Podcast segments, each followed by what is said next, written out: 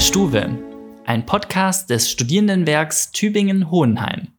Ich begrüße euch zu einer neuen Folge unseres Mai Stuwe Podcasts.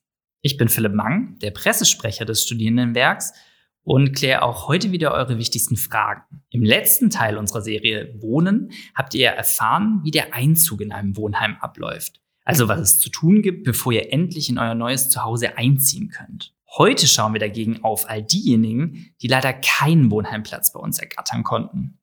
Der Wohnungsmarkt hier bei uns, der ist ja wirklich ziemlich angespannt. Parallel gehen im Moment die Preise für Gas, Strom, Wärme und auch für Lebensmittel ziemlich durch die Decke. Günstiger Wohnraum, der wird ja immer mehr zur Mangelware. Was könnt ihr Studierende also tun? Darüber will ich heute mit Angela Muhl aus unserer Wohnheimverwaltung sprechen. Die habt ihr ja schon in der letzten Folge kennengelernt. Frau Muhl, ja, schön, dass wir wieder bei Ihnen sein dürfen. Ich habe es eben in der Ammoderation ja schon gesagt. In dieser Folge widmen wir uns einem eher unschönen Thema, der Wohnraumknappheit und daraus auch resultierenden Schwierigkeiten für Studierende. Unschön, aber auch definitiv wichtig, darüber zu sprechen. Leider können wir ja nicht allen Erstsemestern einen Platz in unseren Wohnheimen anbieten. Vielleicht starten wir also mal mit ein paar Zahlen oder einer Einschätzung. Wie sieht denn die Lage im Moment bei uns aus? Ja, schön, dass Sie wieder da sind.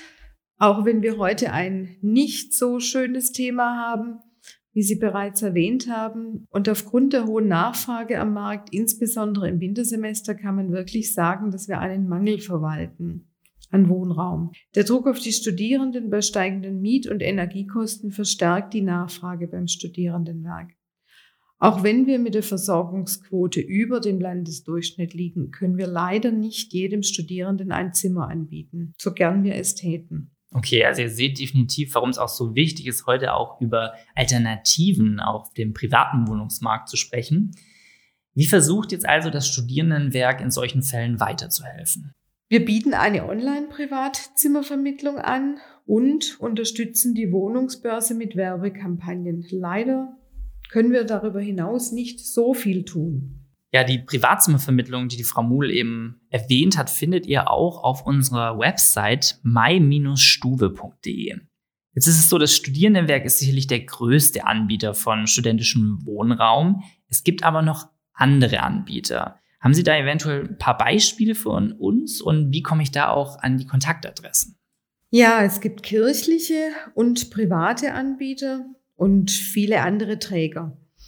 Auf unserer Homepage haben wir eine Liste von anderen Wohnheimträgern und zusätzlich empfiehlt sich die eigene Online-Recherche natürlich immer. Über diverse Suchmaschinen findet man vielleicht noch weitere Träger. Jetzt haben wir also schon ein paar Möglichkeiten und Alternativen kennengelernt.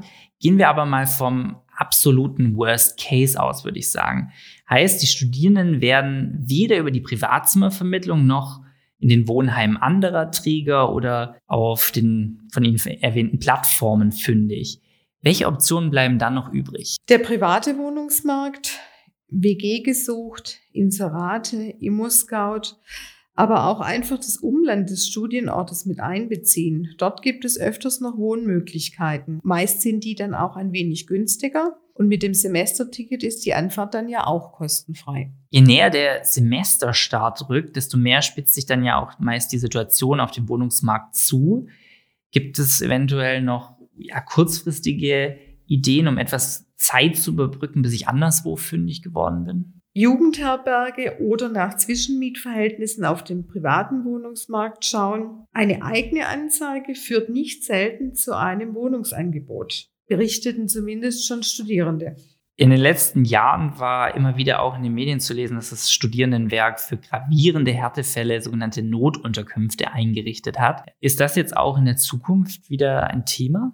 Ja, die Corona-Situation hatte es uns leider nicht erlaubt, weiterhin eine Notunterkunft anzubieten. Aber nun, für die Zukunft ist es wieder geplant, Studierenden zeitlich befristet Notunterkünfte anzubieten. Man muss sich allerdings im Klaren darüber sein, dass es sich um ein Feldbettlager handelt, also Privatsphäre ist hier eher nicht gegeben. Deswegen ist es auch immer nur eine Zwischenlösung. Okay, Frau Moos, Sie sind ja selber auch schon seit vielen Jahren jetzt in der Wohnheimverwaltung tätig.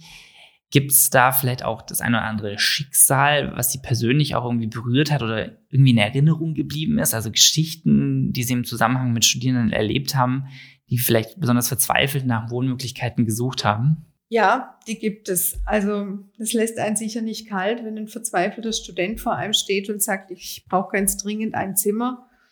Wenn ich dann eine Lösung anbieten kann oder mein Team, dann sind wir natürlich alle glücklich und freuen uns, dass wir demjenigen helfen konnten.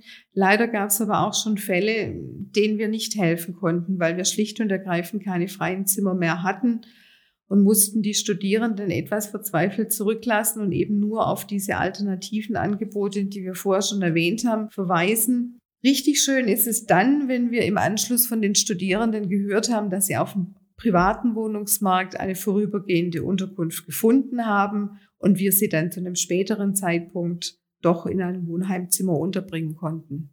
Ja, aber sicherlich trotzdem was, was einem dann in dem Moment auch irgendwie nahe geht, ne? wenn die verzweifelt nach Wohnraum suchen. Bringen wir es also vielleicht abschließend nochmal auf den Punkt. Was können Sie unseren Studienanfängern raten, wenn es nicht sofort mit einem Wohnheimplatz beim Studierendenwerk reicht? Jedenfalls nicht aufgeben.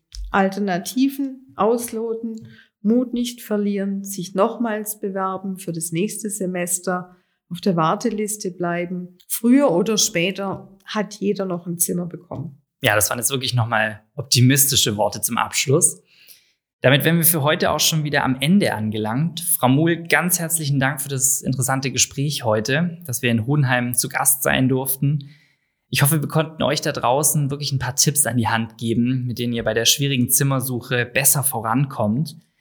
Wie immer könnt ihr uns im Nachgang in den sozialen Medien Feedback zur Folge geben. Schreibt uns gerne, wenn ihr vielleicht auch noch Tipps habt für andere Studierende, wie ihr euer Zimmer gefunden habt.